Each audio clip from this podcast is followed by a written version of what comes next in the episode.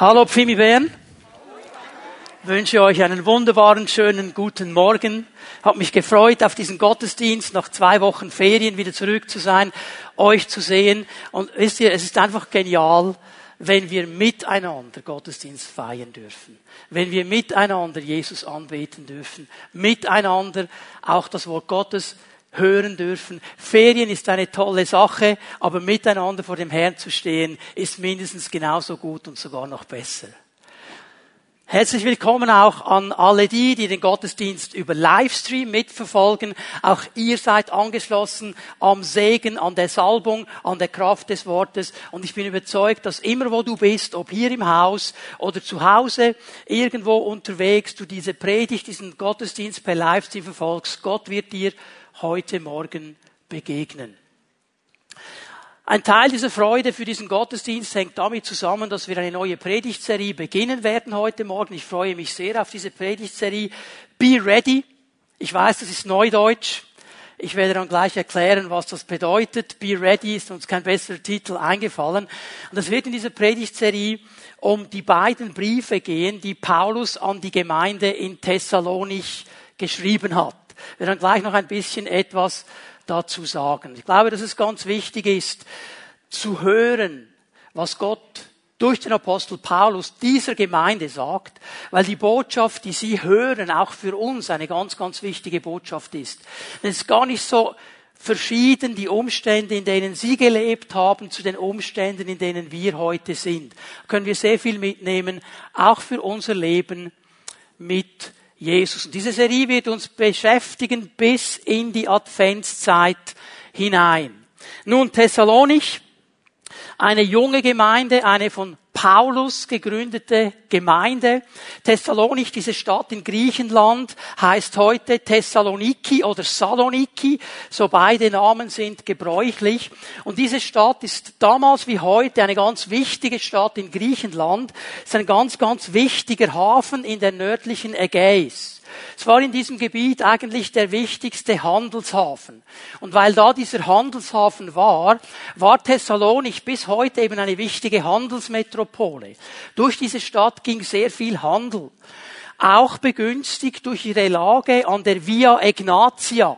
Das war eine römische Autobahn. Ich sag's mal so, damit wir uns ein bisschen etwas darunter vorstellen können.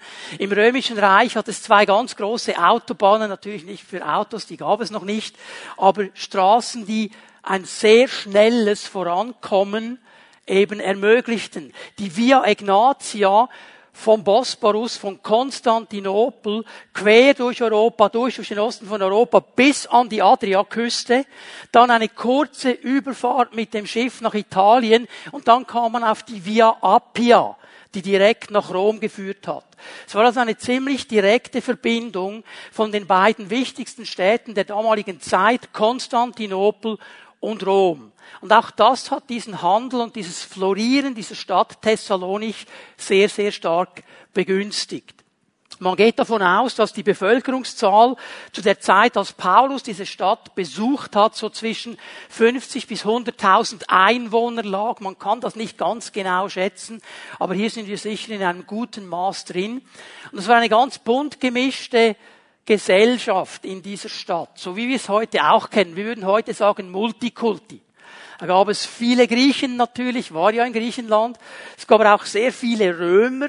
Also viele römische Legionäre, wenn sie eine gewisse Zeit gedient haben, dann bekamen sie ja irgendwo im römischen Reich dann ein Stück Land, das sie bewirtschaften konnten. Und viele haben sich entschieden, in dieses Gebiet hineinzugehen. Nach Thessalonich, in dieser Gegend, da gab es auch sehr viele Römer und es gab auch eine sehr große jüdische Gemeinde. Es gab eine Synagoge in Thessalonich.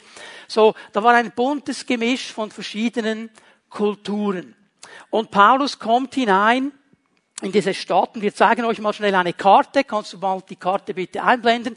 So, dass wir ein bisschen den Weg sehen. Paulus kam ja von Troas ganz rechts unten in der Türkei aufgrund dieses Traumes, wo dieser Mann, dieser griechische Mann gesagt hat, komm herüber und hilf uns. Ist er dann mit seiner Mannschaft rübergefahren nach Neapolis und dann direkt hinauf nach Philippi. Das war sein erster Ort, die erste Stadt, die er besucht hat. Er hat da gepredigt, wurde ja auch dann eingesperrt, wurde geschlagen für das Evangelium. Gab es dieses Erdbeben, Apostelgeschichte 16, kannst du nachlesen. Silas und Paulus da am Lobpreis machen in der Nacht im Gefängnis und es kommt ein riesen Erdbeben. Alle Gefangenen werden befreit und es kommt zu einer Gemeinde auch in dieser Stadt Philippi. Und dann zieht er weiter von Philippi nach Thessalonika. Das ist dieser rote große Punkt. Das ist diese zweite große Stadt. Luftweg etwa 120 Kilometer. Einfach, dass wir ein bisschen auch ein Gefühl dafür bekommen, wie viel Kilometer Paulus per Pedes gemacht hat. Der war zu Fuß unterwegs. Der Mann und seine Begleiter, die waren ziemlich fit. Die haben sehr viele Kilometer abgespult. Und sie kommen also hinein nach Thessaloniki eine große Stadt. Und jetzt können wir hier mal schnell ausblenden und äh, mal einen ersten Bibelvers einblenden, Apostelgeschichte 17. Apostelgeschichte 17, ich lese hier nur die Verse 4 und 5, beschreibt uns Lukas ein bisschen etwas von dieser Dynamik, die entstanden ist, als Paulus in diese Stadt kam. Einige Zuhörer ließen sich überzeugen und bekehrten sich. Paulus hat das Evangelium gepredigt. Er ging zuerst in die Synagoge. So hat er das immer gemacht. Weil er wusste um etwas, das wir heute manchmal ein bisschen vergessen. Dass es zwischen dem Alten und dem Neuen Testament keinen Unterbruch gibt. Dass die beiden Testamente zusammenhängen. Dass das, was wir im Neuen Testament haben, immer ihre Wurzeln hat oder seine Wurzeln hat im Alten Testament. Darum ging er in die Synagoge, weil er wusste, da verstehen die Leute am schnellsten, was ich sagen will. Und er hat da gepredigt und dann sehen wir Folgendes. Einige Zuhörer ließen sich überzeugen, bekehrten sich, darunter zahlreiche gottesfürchtige Griechen, so wie viele angesehene Frauen der Stadt. Wir überlesen das vielleicht im ersten Moment, aber jetzt müssen wir eines verstehen, was hier steht, ist eigentlich unerhört für die damalige Zeit. Frauen hatten in der damaligen Zeit nichts zu melden. Und ein Rabbi, so wie Paulus es war, der hat sich eigentlich auch ferngehalten von den Frauen. Und hier betont Lukas explizit, da waren auch angesehene Frauen dabei. Also Paulus hat hier nicht selektiv gesagt, ihr dürft zuhören, ihr nicht. Er hat verstanden, was auch Jesus gelebt hat. Wir sind vor dem Herrn alle gleich. Da geht es nicht darum, bin ich Mann oder Frau. Da gibt es diese Unterschiede nicht. Gott ist interessiert an jedem Menschen. Mann, Frau, arm, reich, Grieche, Jude, Römer, was auch immer. Und er will ihnen mit dem Evangelium begegnen. Und Paulus hat das immer so umgesetzt. Vers 5. Die einflussreichen Juden wurden neidisch. Jetzt muss man vorstellen, diese Synagoge ist ja da in dieser Thessaloniker Stadt gewesen und da kommt plötzlich ein neuer Mann, ein neuer Sheriff ist da und er bringt eine neue Botschaft und jetzt kommen die Leute und hören das und finden diese Botschaft cool und bekehren sich. Und da wurden die Alteingesessenen sauer. Die wurden neidisch, weil der gräbt ihnen das Wasser ab. Der klaut ihnen die Schafe. Sie gebrauchten einige üble Männer von der Straße dafür, dass sie das Volk aufhetzten und einen Aufruhr anzettelten. Sie zogen vor das Haus von Jason, um Paulus und Silas zu fassen und in die aufgebrachte Menge hinauszuzehren. So, Paulus und Silas, sie waren bei Jason zu Hause, das war ihr Gastgeber, das wussten diese Leute. Und jetzt wollten sie diese Menschen nehmen und wollten sie vor Gericht ziehen. Das hat dann nicht geklappt. Es gab eine Aufruhr, Jason wurde verprügelt vor dem Prokonsul. Und dann haben die Jünger gemerkt, jetzt müssen wir diesen Paulus und diesen Silas weiterschicken. Darf ich noch einmal die Karte sehen? Und jetzt gehen sie in der Nacht von Thessalonik nach Beröa. Das heutige Vernia. Kannst du alle noch besuchen, diese Städte heute? Etwa 80 Kilometer Fußweg. Sie gehen da hinein nach Beröa und sie machen in Beröa genau dasselbe, was sie in Philippi gemacht haben, was sie in Thessalonich gemacht haben. Sie gingen in die Synagoge, sie haben das Evangelium gepredigt, eine Gemeinde ist entstanden. Und dann nach einer gewissen Zeit ist Paulus weitergezogen, wenn ihr dem Pfeil folgt, nach Athen. Hat in Athen gepredigt vor diesen Philosophen auf dem Areopag, das ist gerade bei der Akropolis. Auf der linken Seite ist dieser Berg, wo die Philosophen waren. Und er hat da gepredigt und zieht dann weiter von Athen auf dem Peloponnes nach Korinth. Ist ganz unten da unser Pfeil. Wir sind in der zweiten Missionsreise. Warum betone ich diesen Weg? Paulus musste aufgrund der Situation in Thessalonich relativ schnell abreisen. Die Theologen sind sich nicht ganz einig, wie lange er da war. Man geht von einer Zeit zwischen einem Monat und vier Monate Maximum aus. Länger war er nicht in dieser Stadt. Länger hatte er nicht Zeit, diese junge Gemeinde zu gründen und zu festigen. Er hatte nur diese kurze Zeit, um ihnen das Wichtigste des Evangeliums weiterzugeben. Und darum, als er dann in Korinth ankommt, und da bleibt er für eine längere Zeit, 18 Monate, bleibt er in Korinth, und von Korinth aus schreibt er jetzt dieser jungen Gemeinde zwei Briefe, weil es ihm ein Anliegen ist, dass sie sich gut weiterentwickeln, weil er wusste, ich wäre gerne noch länger geblieben und wir schreiben hier so die Zeit Ende 50, Anfang 51. So die Datierung dieser beiden thessalonischen Briefe. Ende 50, Anfang 51. Und sie sind somit die ersten beiden Briefe, die Paulus je geschrieben hat. Vorher hat er noch keine Briefe geschrieben. Diese beiden Briefe an die Gemeinde in Thessalonich sind seine ersten beiden Briefe. Als geistlicher Vater hat er nämlich ein ganz, ganz großes Anliegen für Thessalonich, für alle anderen Gemeinden, die er gegründet hat, dass sich diese Gemeinden gut entwickeln, dass sie stark vorwärts gehen im Glauben. Paulus wusste um all die Herausforderungen, die kommen, wenn man mit Jesus unterwegs ist. Und darum hat er ihnen geschrieben. Darum wollte er sicherstellen, dass sie dranbleiben. Und wenn du den Brief mal durchliest, so, dann merkst du immer wieder sein Anliegen, oh, ich wäre gerne länger geblieben, ich wäre gerne zurückgekommen. Bis jetzt hat es nicht geklappt. Und hier spricht wirklich dieser geistliche Vater, der verstanden hat, wenn ich das Evangelium predige, wenn Menschen ihre Herzen öffnen für Jesus, dann habe ich eine weitere Verantwortung. Dann muss ich dazu schauen, dass sie wachsen können dass sie stark werden, dass sie mündig sind im Glauben, dass sie bestehen in diesem frisch gefundenen Glauben. Das ist sein ganz, ganz großes Anliegen. Er will dieser Gemeinde helfen, von der Ferne sich zu entwickeln und im Glauben gefestigt sein. Und das Schlüsselwort, wenn man ein Schlüsselwort finden will, das Anliegen in diesen beiden Briefen ist eben genau dieses Wort be ready. Seid bereit bleibt in dieser Bereitschaft. Ich fasse hier schon mal ein bisschen zusammen, was wir während diesen Predigten immer wieder sehen werden. Was Paulus in seiner Evangelisation, überall wo er war, klar gemacht hat, dieser Jesus kommt zurück. Es wird einen Moment in der Zeit geben, wo dieser Jesus zurückkommen wird auf diese Erde und wo er sein Reich aufbauen wird auf dieser Erde. Das ist ein Bestandteil der Predigt des Evangeliums. Da ging es nicht nur einfach darum, Jesus ist gekommen, um dir deine Sünden zu vergeben, gib dein Leben Jesus und dann wird alles gut. Das ist die verkürzte Version. Es ging auch darum zu sagen, und dieser Jesus kommt zurück. Und wir leben heute in dieser Bereitschaft seines Kommens. Das wollte er diesen Thessalonichern klar machen. Und er zeigt ihnen in diesen beiden Briefen, dass das Leben eines Christen heute immer geprägt sein muss von dieser inneren Bereitschaft. Jesus kann in jedem Moment zurückkommen. Und dann will ich bereit sein. Mein Leben ist nicht nur hier und jetzt. Mein Leben ist nicht nur so diese 20, 30, 40 Jahre, wo ich voll im Saft bin und dann versuche ich das Maximum herauszupressen. Mein Leben hat eine Ewigkeitsdimension. Jesus wird nämlich zurückkommen. Und darum lebe ich heute mein Leben in dieser Bereitschaft. Und was ich tue und wie ich mich verhalte, und wie ich in der Heiligung vorwärts gehe und wie ich mich moralisch bewege und was meine ethischen Werte sind, sind immer geprägt von diesem Wissen, Jesus kommt zurück.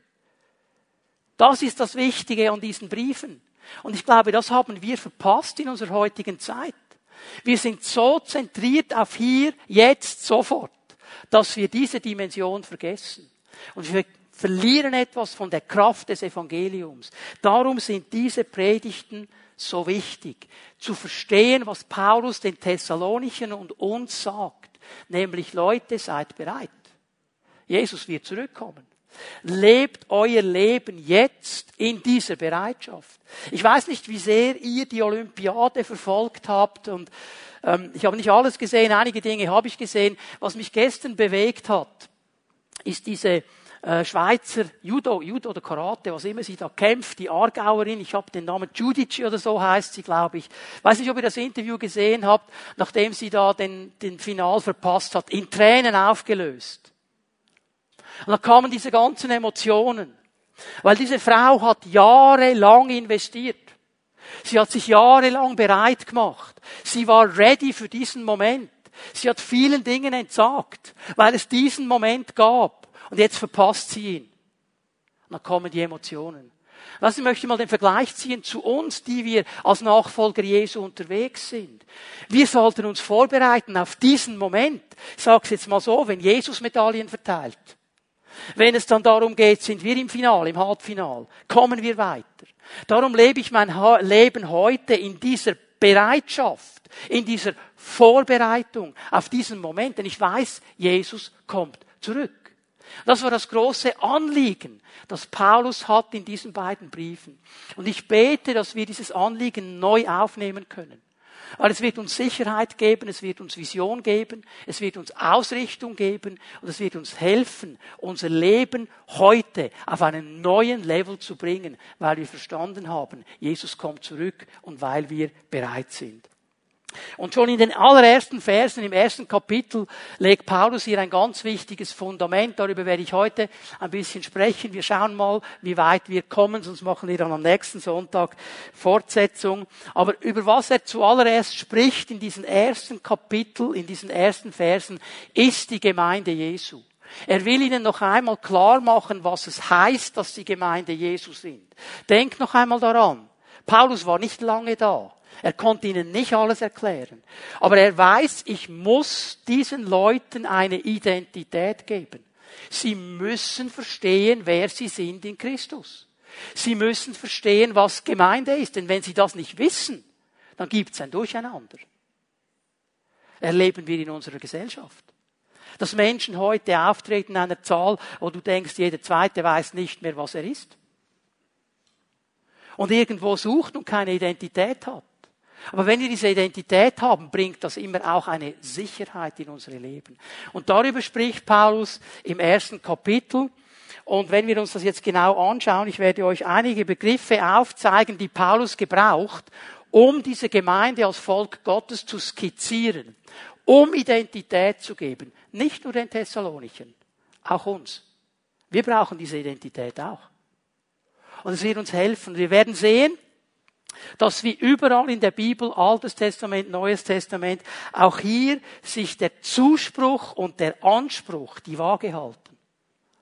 Paulus redet davon, was wir als Gemeinde sein dürfen. Er spricht davon, was für ein Segen von Gott in unsere Leben hineingeflossen ist. Er spricht davon, was Gott schenken möchte. Aber da kommt eben auch der Anspruch, der dann die Frage stellt, und wie gehst du jetzt damit um?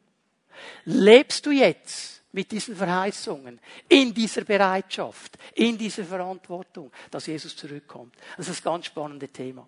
Das allererste, was ich euch zeigen möchte, wir lesen mal Vers 1, fangen ganz vorne an. 1. Thessalonicher 1, Vers 1. Paulus, Silvanus, das ist der Silas, das heißt Silas und Silvanus, beide Namen werden gebraucht für ihn, und Timotheus an die Gemeinde in Thessalonich. So diese beiden, diese beiden waren dabei mit Paulus. Er war noch nicht alleine unterwegs. Er war zu dritt unterwegs in Thessalonich. Darum betont er die drei, weil die kannten sie.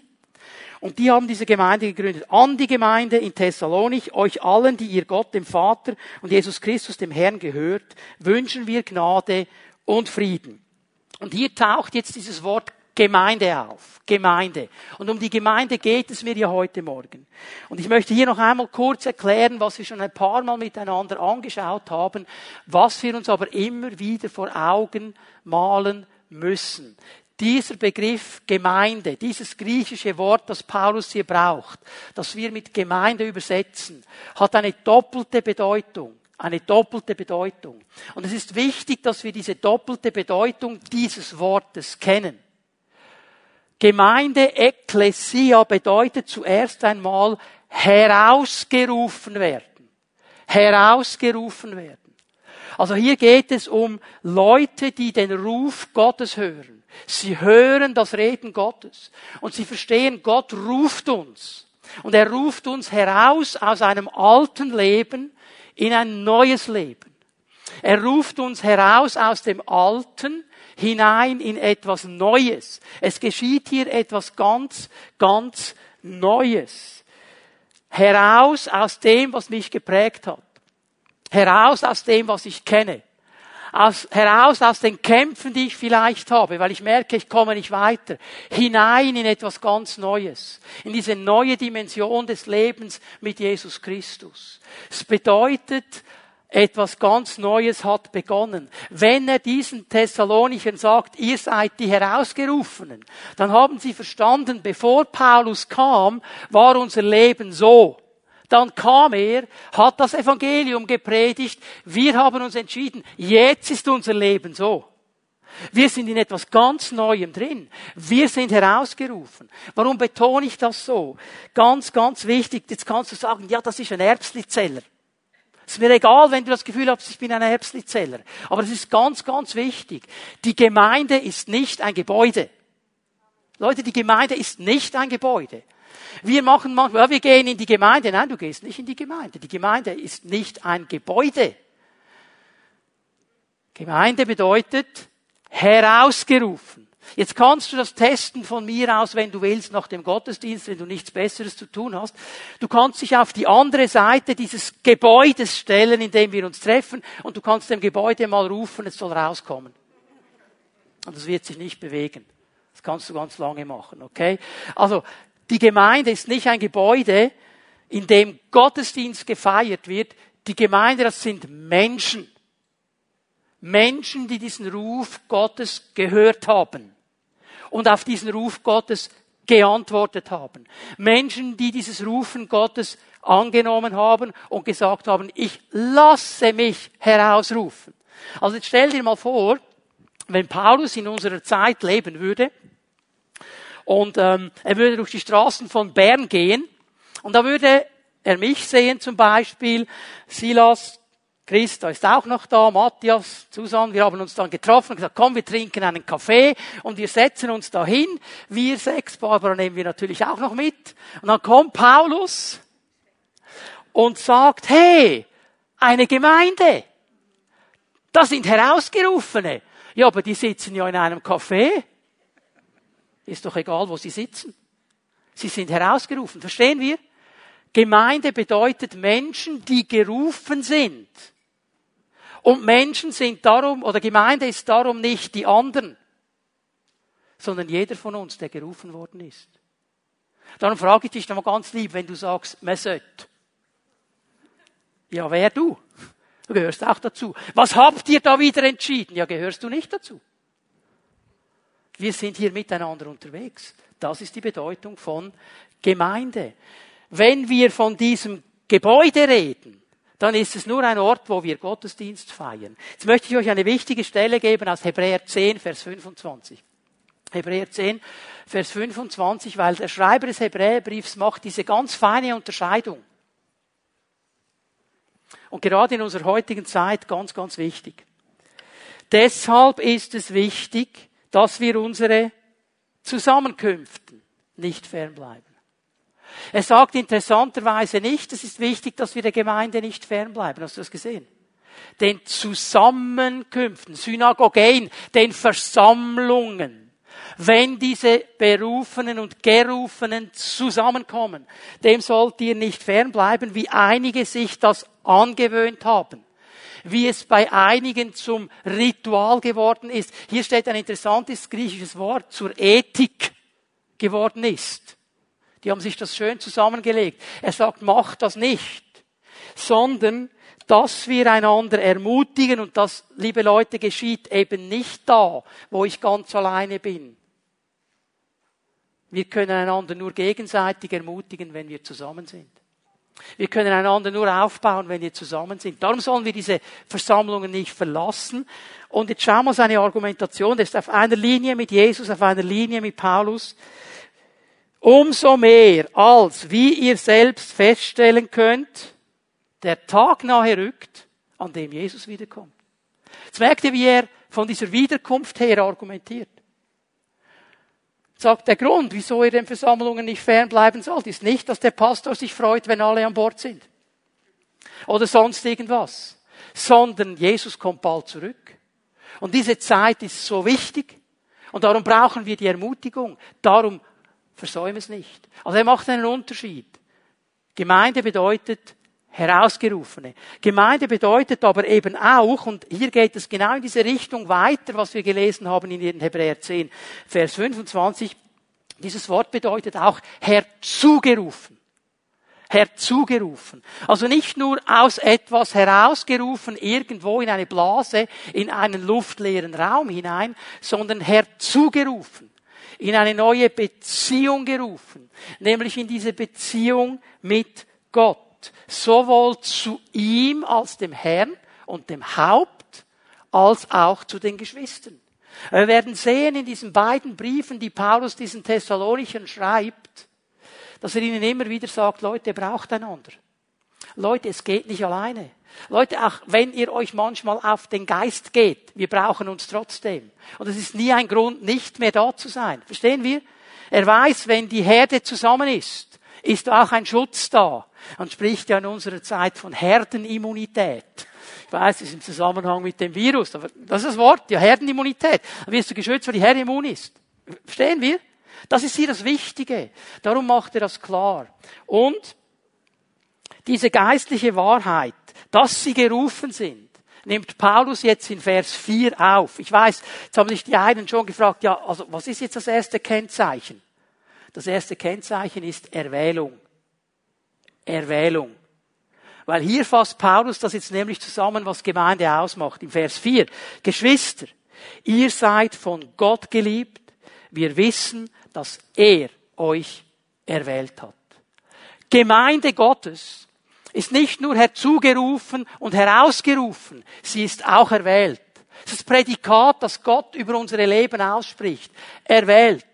Und ich glaube, wenn wir das neu verstehen, was Erwählung bedeutet, dann wird eine neue Stabilität, eine neue Sicherheit, eine neue Identität und eine neue Vision in unser Leben hineinkommen. Göttliche Erwählung, ich fasse es mal so zusammen, bedeutet, Gott hat sich in seiner Liebe für dich und mich entschieden.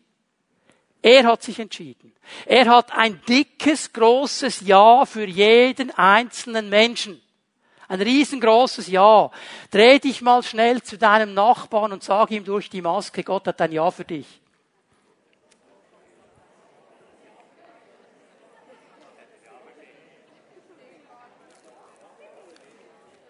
Und weißt du, dieses Ja, dieses Ja Gottes bleibt bestehen. Egal ob Menschen dich ablehnen. Egal ob Menschen gegen dich vorgehen, etwas gegen dich haben, weil ihnen deine Nase nicht passt. Das ist vielleicht ein Vorteil der Masken, dass nicht alle die Nase sehen. Egal was Menschen sagen, egal wie Menschen reagieren, dieses Ja Gottes bleibt immer bestehen, es bleibt immer bestehen. Und darum gibt es Sicherheit in unsere Leben hinein. Ich möchte es ein bisschen aufschlüsseln. Und das Aller, Allerwichtigste ist hier zu betonen, diese Erwählung, sie beginnt bei Gott. Sie geht von ihm aus. Sie ist nicht meine Entscheidung, nicht deine. Es ist immer die Entscheidung Gottes. Erwählung beginnt bei ihm, dem Herrn.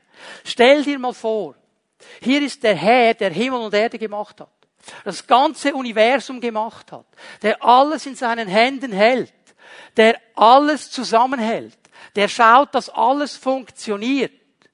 Dieser Herr man würde sagen, der hat ja genug zu tun mit dem ganzen Universum. Er nimmt sich die Zeit, dich und mich zu erwählen.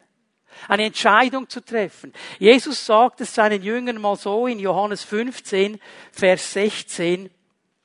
Nicht ihr habt mich erwählt, sondern ich habe euch erwählt. Nicht ihr habt mich erwählt. Ich habe euch erwählt. Und wenn du nur mal ein bisschen dir die Zeit nimmst, diese zwölf Jünger, die er da gerufen hat, dir anzuschauen, von denen wir sehr viel wissen, und denkst, wieso hat er die erwählt? Wieso die? Ja, ich kann nur eine Antwort geben. Offensichtlich hat er Dinge gesehen, die niemand anders gesehen hat weil er Gott ist. Und er entscheidet sich genau für diese zwölf. Und er macht es hier, und das ist der letzte Abend, wo er mit ihnen zusammen ist, bevor er dann ans Kreuz geht, festgenommen wird, macht er hier noch einmal klar in Johannes 15, Leute, nicht ihr habt mich erwählt. Es ist nicht eure Entscheidung. Es ist meine Entscheidung. Ich habe euch ausgesucht. Ich habe euch erwählt. Ich habe mich für euch entschieden. Epheser 1, Vers 4.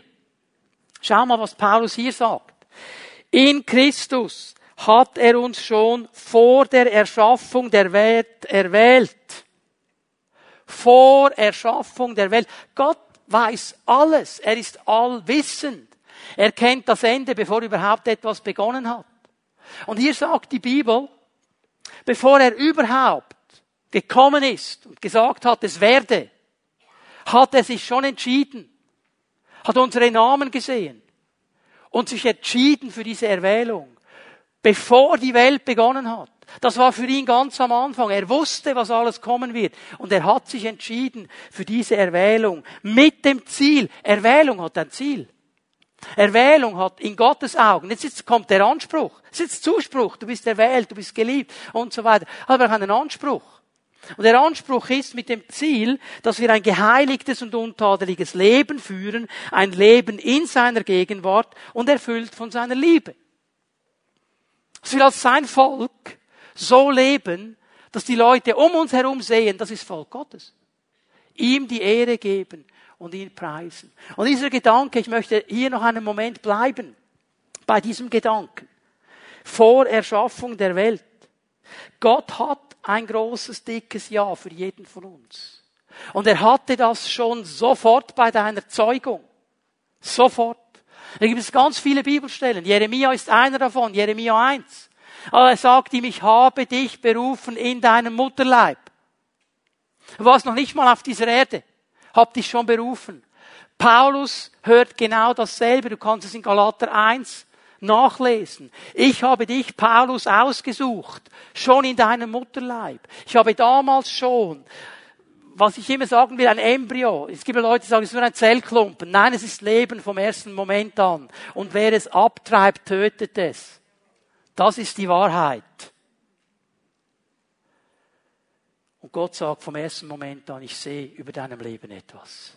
Und ich habe dich gerufen. Und er sah schon all die Irrungen und Wirrungen, die Paulus oder Saulus noch durchgehen musste, bis er Paulus wurde. Aber dann hat er Gas gegeben und kam genau in das hinein, was Gott wollte. Psalm 139, David wie er das in diesen wunderbaren Psalm, in dieses Lobpreislied hineinfasst. Du hast mich gesehen in meinem Mutterleib. Du hast mich gewoben, du hast mich gemacht. Von Anfang an hast du mich gesehen. Du hast meinen Plan gesehen. Alle Tage meines Lebens sind aufgeschrieben in deinem Buch. Und das zeigt mir noch etwas. Gott erwählt und hat einen Plan. Gott will uns in eine Richtung schicken was das Beste und Genialste ist, was es überhaupt gibt, weil der Schöpfer selber diesen Plan für dein und mein Leben gemacht hat. Jetzt habe ich erwähnt, dass Paulus oder Saulus, wie du ihn dann nennen willst, Irrungen und Wirrungen hatte, bis er dahin kam. Warum? Gott wird diese Erwählung nicht aufheben. Jetzt hör mir gut zu, es sind Eltern hier. Gott hat zu dir gesprochen über dein Kind. Dein Kind ist heute nicht da was Gott gesagt hat. Ist einem ganz anderen Ort. Vielleicht ist dein Kind im Moment gar nicht bei Gott. Und das macht dir Mühe. Und es drückt dir fast dein Herz ab. Aber ich sage dir, Gott hat das Ja für dieses Kind nicht losgelassen. Und er wird diesem Kind nachgehen. Gott lässt dieses Ja nicht los, egal was der Mensch macht. Der Mensch, er geht eben andere Wege. Er entscheidet sich gegen diese göttlichen Pläne. Er findet, ich checke selber, um was es geht. Und er erlebt das, was wir in Sprüche 20 lesen, Vers 24. Der Herr lenkt die Schritte eines jeden. Wie könnte der Mensch seinen Weg verstehen? Gott hat diesen Plan. Gott hat diese Gedanken. Gott hat diese Erwählung. Gott hat dich gesehen in deinem Mutterleib. Wie du immer auch heißt, Sensi oder Frenzi oder Hugo oder Fritz oder wie du immer heißt. Gott hat dich gesehen. Und er hat einen Plan über dein Leben. Er hat das aufgeschrieben. Und jetzt bist du rausgekommen, hast erste Schritte gemacht auf dieser Welt, bist herangewachsen und irgendwann vielleicht das Gefühl gehabt, was brauche ich diesen Gott? Ich weiß doch selber, wie die Dinge laufen. Und du gehst in die Irre. Wie kann der Mensch seinen Weg verstehen? Hör mal, all die Leute, die denken, wir haben alle Antworten, wieso bringen sie dann die Lösungen nicht zustande? Weil wir Gott brauchen. Weil wir Gott brauchen. Das ist das, was er hier in diesem komprimierten Vers 24 eigentlich hineinlegt. Der Herr will die Schritte lenken. Und ich möchte dich ermutigen, entscheide dich heute Morgen wieder ganz neu für diesen Plan. Vielleicht hast du das noch nie gemacht. Vielleicht hast du noch nie darüber nachgedacht, dass Gott dir einen Plan haben könnte. Dann entscheide dich heute, diesen Herrn einzuladen in dein Leben und nach seinem Plan zu gehen. Also vielleicht bist du jemand, der in diesem Plan gestartet ist. Und dann ging es nicht so schnell, wie du gedacht hast. Es ging nicht immer nur schön ein bisschen bergab mit Rückenwind, wie du dir das ausgemalt hast. Es ging dann mal ein bisschen bergauf mit Wind von vorne. Und du hast gedacht, okay, ich kann das besser. Und jetzt bist du irgendwo, nur nicht da, wo Gott dich haben möchte. Komm heute Morgen zurück. Komm zurück in diesen Plan. Verstehe, du bist erwählt. Verstehe, Gott hat einen Plan. Fang das wieder neu an zu ergreifen. Es ist diese Erwählung Gottes. Und es ist eine Erwählung aus Liebe. Das war seine Motivation, weil er Liebe ist. Lesen noch einmal Vers 4. Geschwister, ihr seid von Gott geliebt. Wir wissen, dass er euch erwählt hat. Ihr seid geliebt. Die Motivation war diese Liebe. Gott sieht uns und er hat Liebe. Und er will in dieser Liebe seine Hand ausstrecken zu den Menschen, sagen, hey, ich habe dich erwählt. Ich habe einen Plan für dich. Ich möchte dich zurücklieben in meine Gegenwart. Ich möchte dir begegnen. Und es ist eine Erwählung aus Gnade. Und das ist ganz, ganz wichtig, weil es so schwierig ist für uns Westler. Wir können nichts annehmen. Immer etwas zurückgeben. Immer selber machen. Ich muss doch zuerst etwas leisten, bevor etwas kommt. Und Gott stellt dieses Konzept auf den Kopf. Und sagt, das ist Gnade. Ich habe dich erwählt, nicht weil du etwas gut gemacht hast.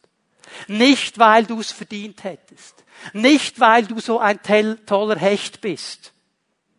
Nicht darum, sondern aus Gnade. Aus Gnade. Es ist ein reines Geschenk von mir. Lass uns mal Epheser 2, Vers 8 aufschlagen. Durch Gottes Gnade seid ihr gerettet. Und zwar aufgrund des Glaubens. Ihr verdankt eure Rettung und damit auch eure Erwählung nicht euch selbst. Es ist ein Geschenk Gottes. Das ist ein Geschenk Gottes. Hör mal, das hilft mir, demütig zu bleiben. Ich kann mir nichts einbilden auf diese Erwählung. Überhaupt gar nichts. Ich habe nämlich da gar nichts mitgespielt. Es war alleine Gott. Es ist eine einseitige Aktion von ihm. Er hat mich gesehen im Mutterleib. Er hat mich berufen. Er hat einen Plan für mein Leben gezeichnet.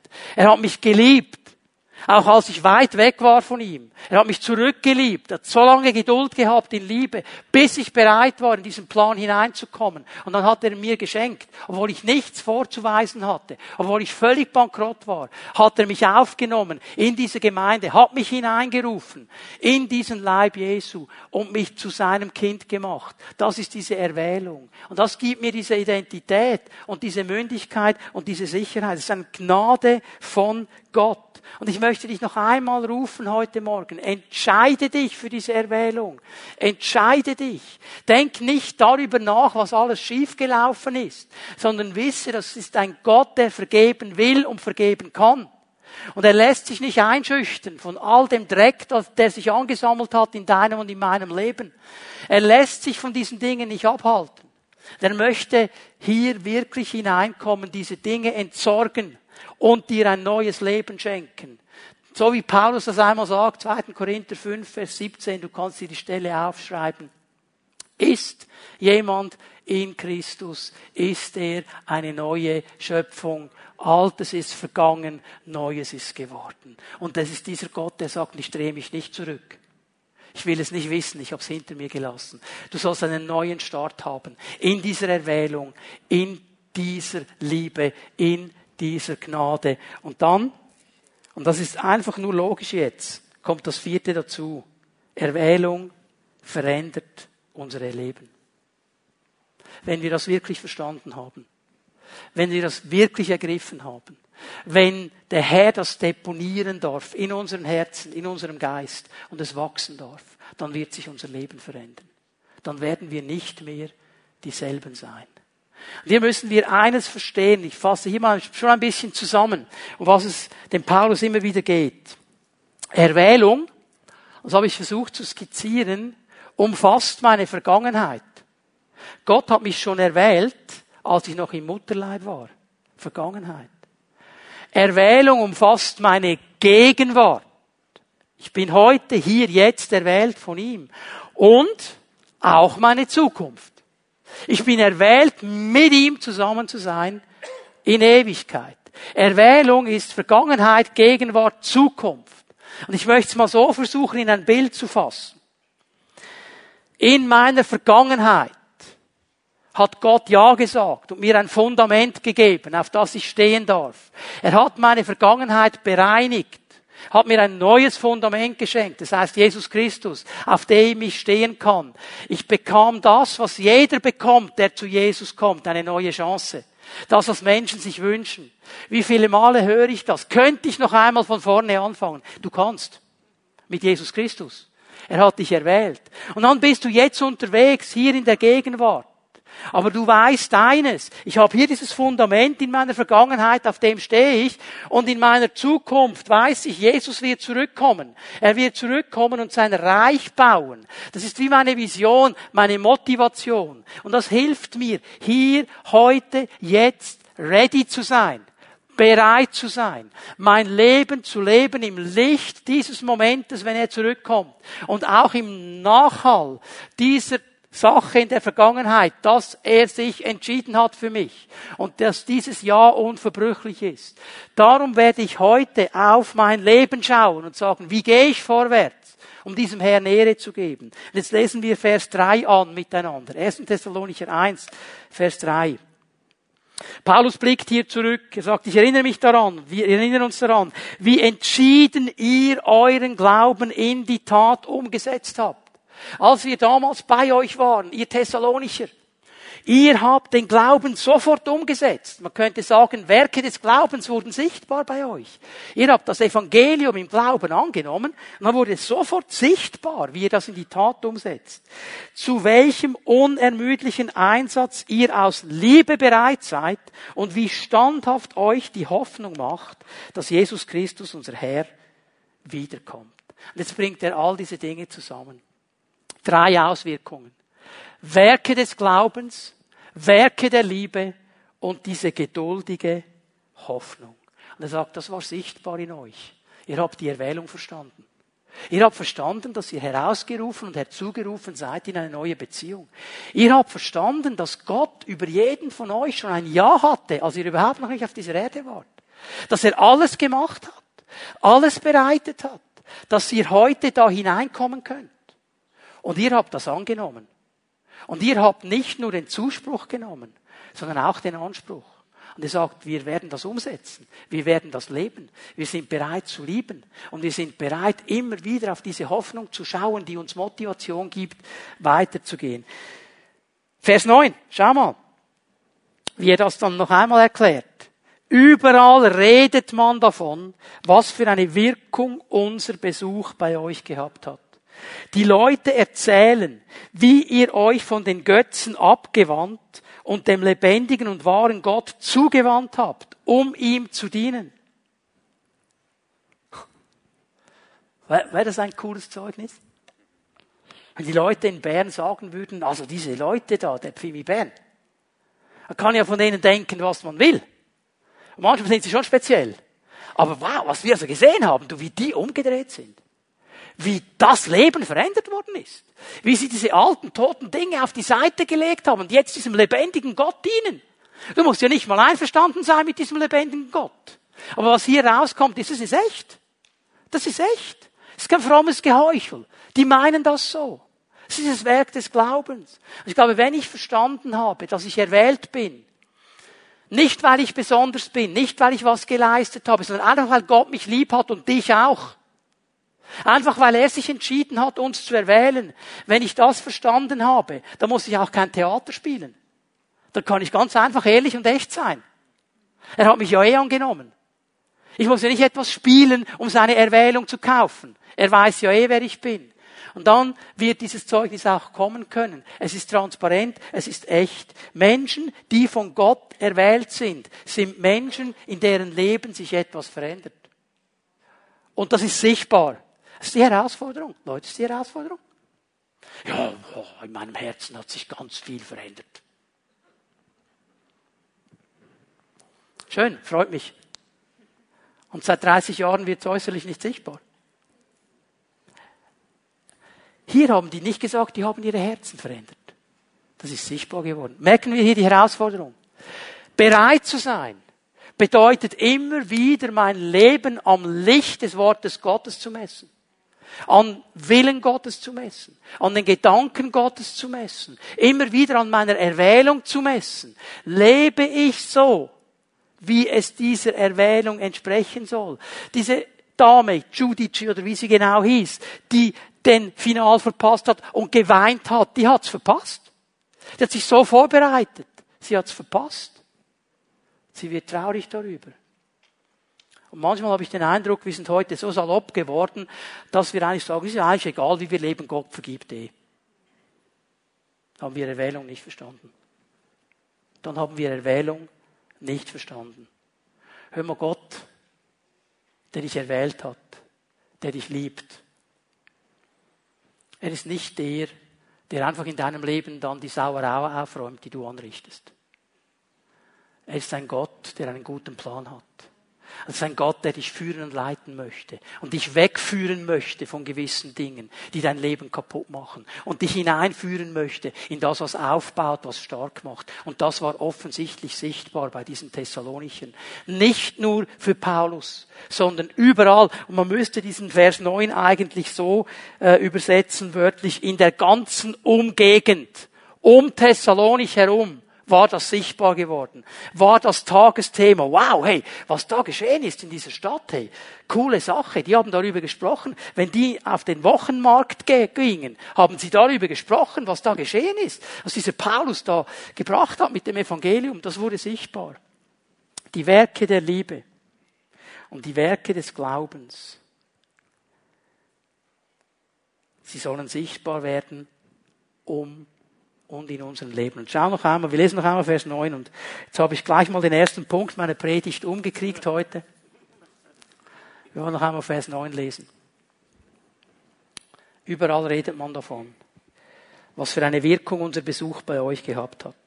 Die Leute erzählen, wie ihr euch von den Götzen abgewandt, herausgerufen aus dem Alten und dem lebendigen und wahren Gott zugewandt habt, ihm zu dienen. Herzugerufen. Sehen wir das? Das ist die Erwählung. Ist die Frage, die Gott uns heute Morgen stellt. Bist du bereit? Bist du bereit, in der Kraft dieser Erwählung vorwärts zu gehen? Bist du bereit, mir in der Kraft der Erwählung zu dienen? Hast du dich radikal abgewandt von diesen toten Dingen, von diesen toten Dingen, die Raum einnehmen und immer mehr Raum einnehmen wollen. Und dich mir zugewandt, dem lebendigen Gott, um mir zu dienen. Das wäre das Ziel. Ich lade euch ein, dass wir aufstehen miteinander. Wir machen am nächsten Sonntag Fortsetzung. Aber lass uns einen Moment in die Gegenwart Gottes stehen. Und ich möchte dich einladen, einen Moment darüber nachzudenken Was hat der Heilige Geist in dein Leben hineingesprochen? Wo hat der Heilige Geist dich angesprochen? Wo hat er dich herausgefordert? Wo hat er dich ermutigt? Wo hat er dich eingeladen, ganz neu bereit zu werden und Dinge zu umarmen, die er für dich bereithält? Lass uns einen Moment in der Gegenwart Gottes stehen.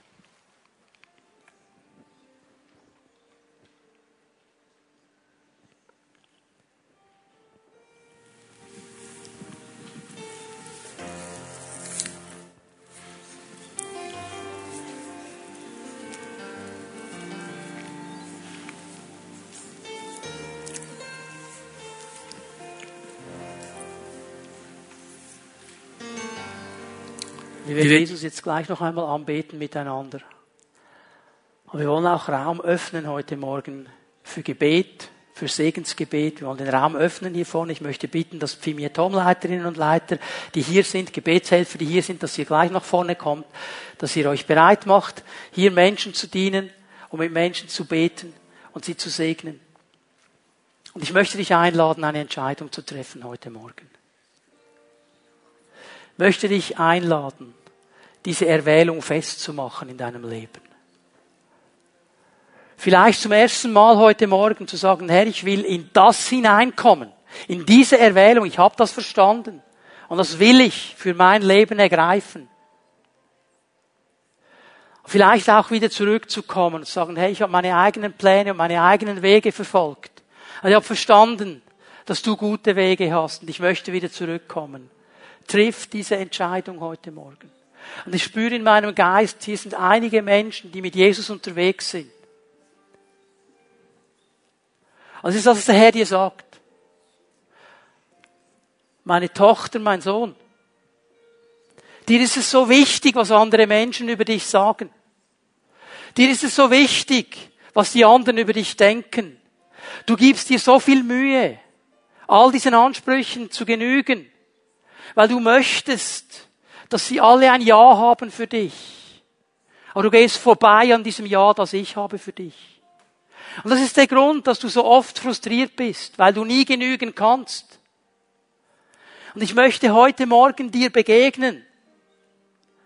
Wenn du dich nämlich dazu entscheidest, das Ja von mir zu nehmen und aufhörst, diesem Ja der Menschen nachzujagen, dann möchte ich etwas zerbrechen in dir und etwas freisetzen das dein Leben in eine neue Dimension bringt, in eine neue Identität, in eine neue Kraft.